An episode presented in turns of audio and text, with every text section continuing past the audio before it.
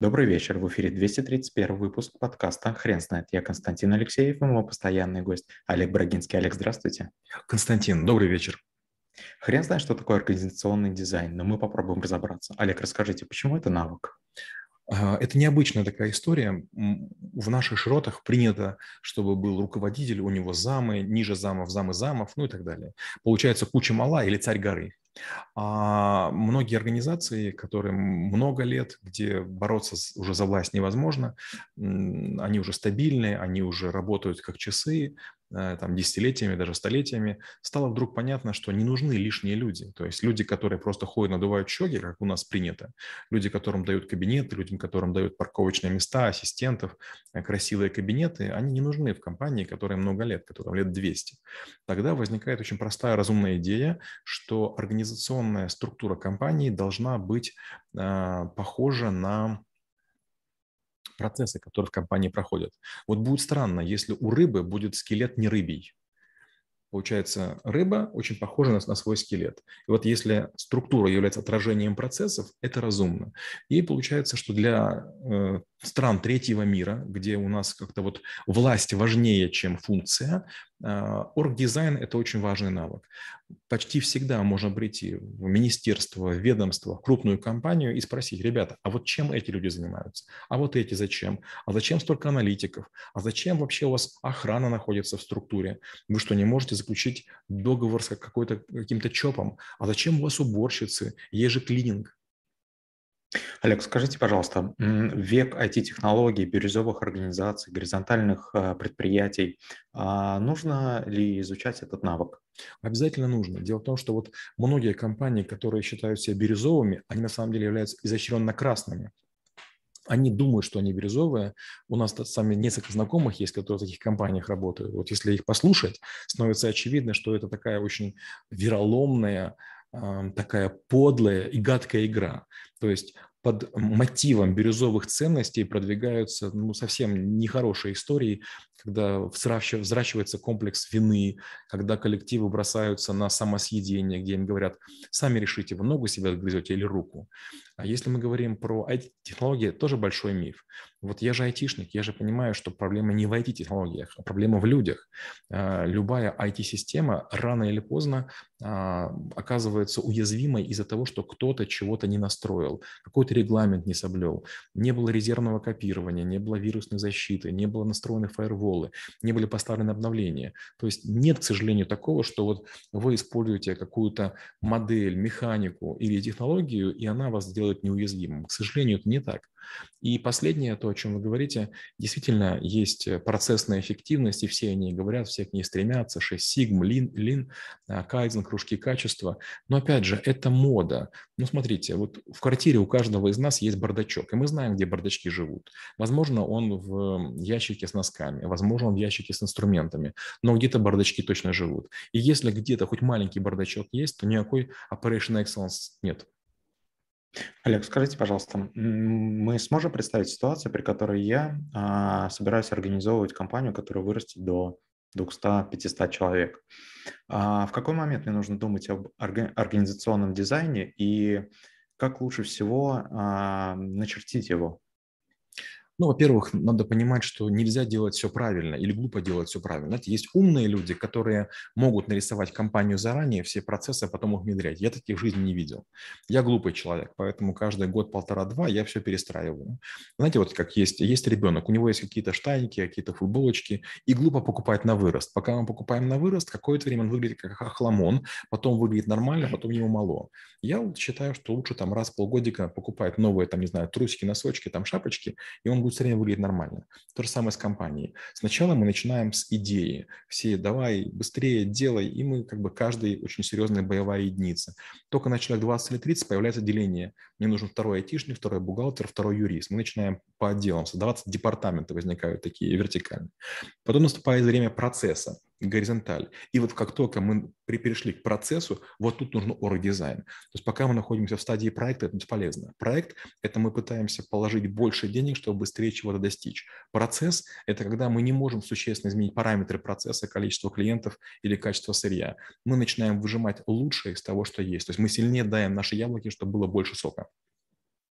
Олег, скажите, пожалуйста, как вы думаете, можно ли а, применять организационный дизайн, например, в каком-то государственном ведомстве?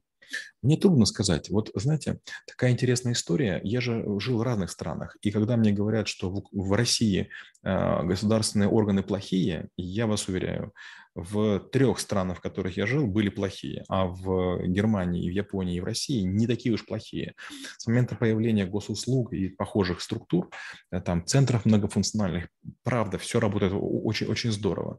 И поэтому говорить, что там может что-то оптимизировать, я бы не, не стал. Мало того, я знаю многих идеологов, людей, которые это делали, поверьте, это умнейшие люди, они бизнесмены, у них есть свои компании, их привлекали, им хорошо платили из государственных денег. Поэтому многие технологии, многие решения, они правда качественные.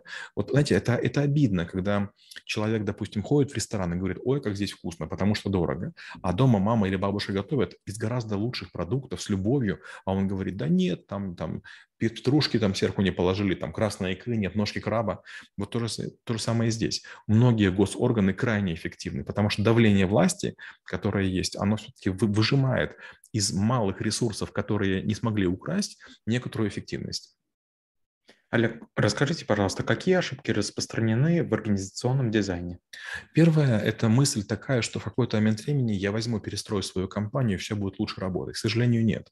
К сожалению, при э, том, как мы поручаем людям э, некие функции или сектора, э, надо понимать, какие это люди. Скажем, я совершенно проектный менеджер, мне нравится создавать, но я отвратителен в процессах. Я много раз пытался этим заниматься.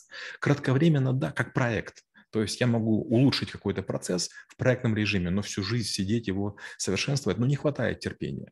Поэтому нужно понимать, что мало перерисовать клеточки и подвигать людей. Иногда людей нужно менять. Есть люди, флеш-тим или зондер-команда, которая вдруг может как-то вот на, на голом месте построить кемп, то есть вдруг появляются палатки, огонь, как бы все здорово.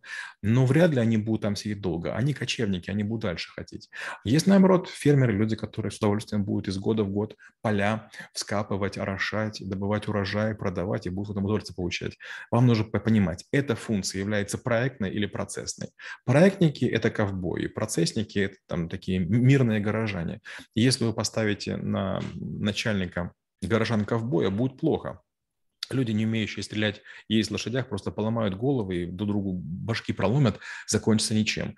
Надо понимать, у кого какая задача, какая функция в процессе, какие KPI, какие нормативы, какая загрузка, и чтобы у каждого был правильный начальник с тем темпераментом и с тем подходом, который нужен для данной профессии, для, для, для данной активности. Звучит очень сложно. Скажите, а как научиться навыку? Научиться лучший вариант – это когда вы попадаете в проект. Мне, мне везло. А, некоторые думают, что, допустим, та же компания Toyota – это там э, совершенство. Это не так. Человек, который там работал, я говорю, это просто такая же дыра, может быть, даже хуже, чем многие министерства. И вот когда вы попадаете в проекты, вы начинаете исследовать, кто занимается чем, есть ли дублирование функций, есть ли излишки, есть ли потери, вы вдруг понимаете, что прям все очень плохо. Но понятно, что у текущих руководителей по разным причинам руки связаны. Допустим, кто-то когда-то компанию спас изобретением, кто-то где-то, может быть, имеет контакт в государственном органе. В конце концов, не находит смельчака, который мог бы по-живому резать. Ну, представьте, вот перед перед толстяк стоит, там дают ножницы и говорят, а вы срежьте с него жир. Так кровь же будет литься. Да вот я не могу, как бы, а вот толстяк не ваш, вот вы его и кромсаете. И вот если вы будете кромсать этого человека, если вы сполна хлебнете жалоб, интриг, эм, доносов и анонимок, вы поймете, что эта работа очень сложная, очень опасная, но очень результативная. Если потом этот толстяк вдруг начинает быстрее бежать, становится очевидно, что да, эту работу сделали вы, потому что когда вы его мучили, когда вы там с него поты сгоняли, других желающих не было. Получается, победа полностью ваша, если вы достигнете. Олег, расскажите, пожалуйста, пример своей практики, когда вы видели самый ужасный организационный дизайн в своей практике же, и э, исправили ли вы его лично? Да, был некий американец, которого наняли в Альфа-банк московский для того, чтобы построил кредитный конвейер. Он придумал технологию. Два simple верификатора, два человека делают некие проверки, дают ее final верификатору, этот человек принимает решение. То есть три человека обслуживают случайным образом какого-то клиента. Так подается решение. Ну, понятно, что американец, понятно, что у него уже какой-то опыт есть, а мы вообще любим иностранцев. Я сижу, смотрю и думаю, что вообще происходит. Люди бумаги какие-то передают, какие-то как будто бы залы машины, прошлый век. Мы с коллегами разрабатываем систему, называется альфа-чек. Мы убираем сначала из двух simple верификатора делаем одного, потом из симпла и файнала симплов убираем, и из людей, которых были сотни, вдруг остается 13 человек. Раньше было отдельно кредитные карты, отдельно авто, отдельная ипотека, отдельно малый и средний бизнес кредиты выдавались. Я говорю, а зачем, если мы делаем одни и те же проверки? И вдруг у меня очень маленький конвейер плюс программа делают эту работу прям с невероятной скоростью. Скорость была такая, которую до сих пор еще ни один банк российский не достиг, даже и близко. И вот это и был очень хороший пример оргдизайн. Вопрос, почему так было? Во-первых, потому что американскую технологию привезли в Россию, потом российскую, а в российскую привезли в Украину. В Украине был некий банк Надра, где были два человека, которые ее делали. Их пригласили в Альфа-банк, они все это скопировали. Потом пришел маньяк я и перестроил все, все стало совершенно иначе. И этих людей, в конце концов, тоже, а, даже эти люди, которые знали технологию, они, они оказались не нужны. Олег, спасибо. Теперь на вопрос, что такое организационный дизайн, будет трудно ответить. Хрен знает.